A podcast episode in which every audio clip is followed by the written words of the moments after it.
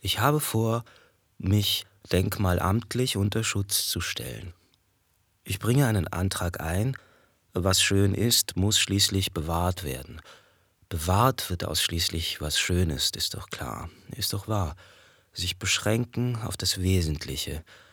Alles, was einem an einem selbst auffällt, und zwar so, dass man sich nicht abwenden muss vor Scham, das kommt auf die gute Seite den Blick aufs Spiegelbild gerichtet, das Blickfeld reduziert auf das, was den Kriterien entspricht. Viel ist das nicht, das ist sicherlich ausbaufähig.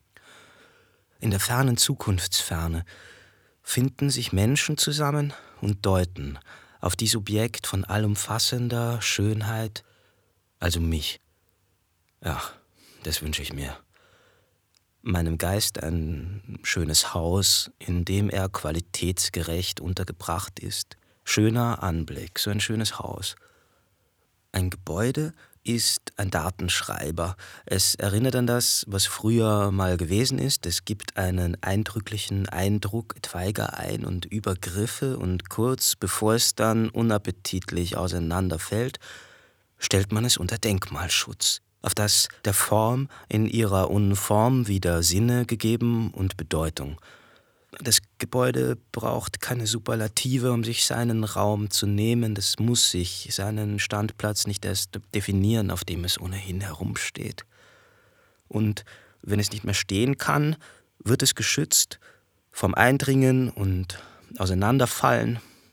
Ich will auch kein so ein Haus.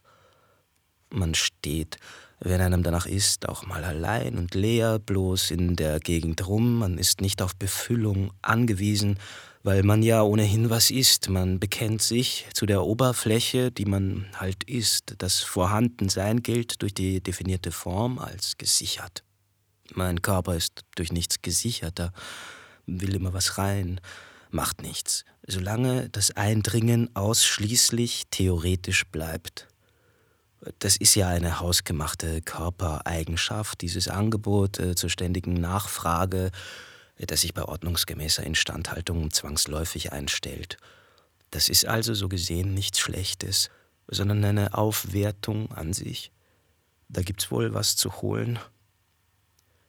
Die Menschen kommen an, von nah und fern.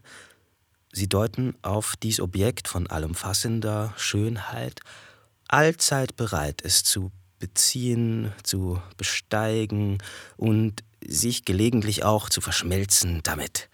Was? Nein, pfui, wo kämen wir da hin? Schließlich darf das geschützte Objekt nicht einfach so betreten werden. An- und Umbauten genehmigt die zuständige Behörde und die genehmigt nichts, was der angestrebten äußerlichen Autonomie zuwiderläuft, weil die ja nämlich wichtig ist so eine Autonomie, zumindest äußerlich. Bloß so, vor sich hin sein und repräsentieren, ja, das wäre schön. Und Menschen kommen von nah und fern. Bitte nicht anfassen. Das Gebäude ist elektronisch gesichert. Diese körperlichen Bedürfnisse kommen mir ständig in die Quere. In mich soll aber kein Trieb einfahren.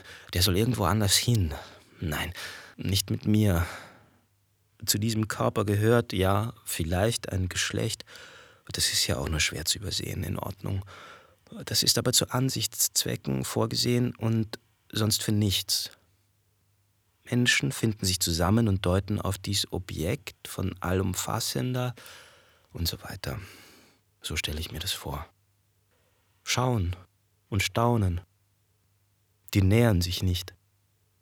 Was nämlich einmal unter Denkmalschutz gestellt, ist zur Beobachtung, nicht aber zur Benutzung freigegeben. Das fällt sonst in sich zusammen. Das verstehen Sie doch.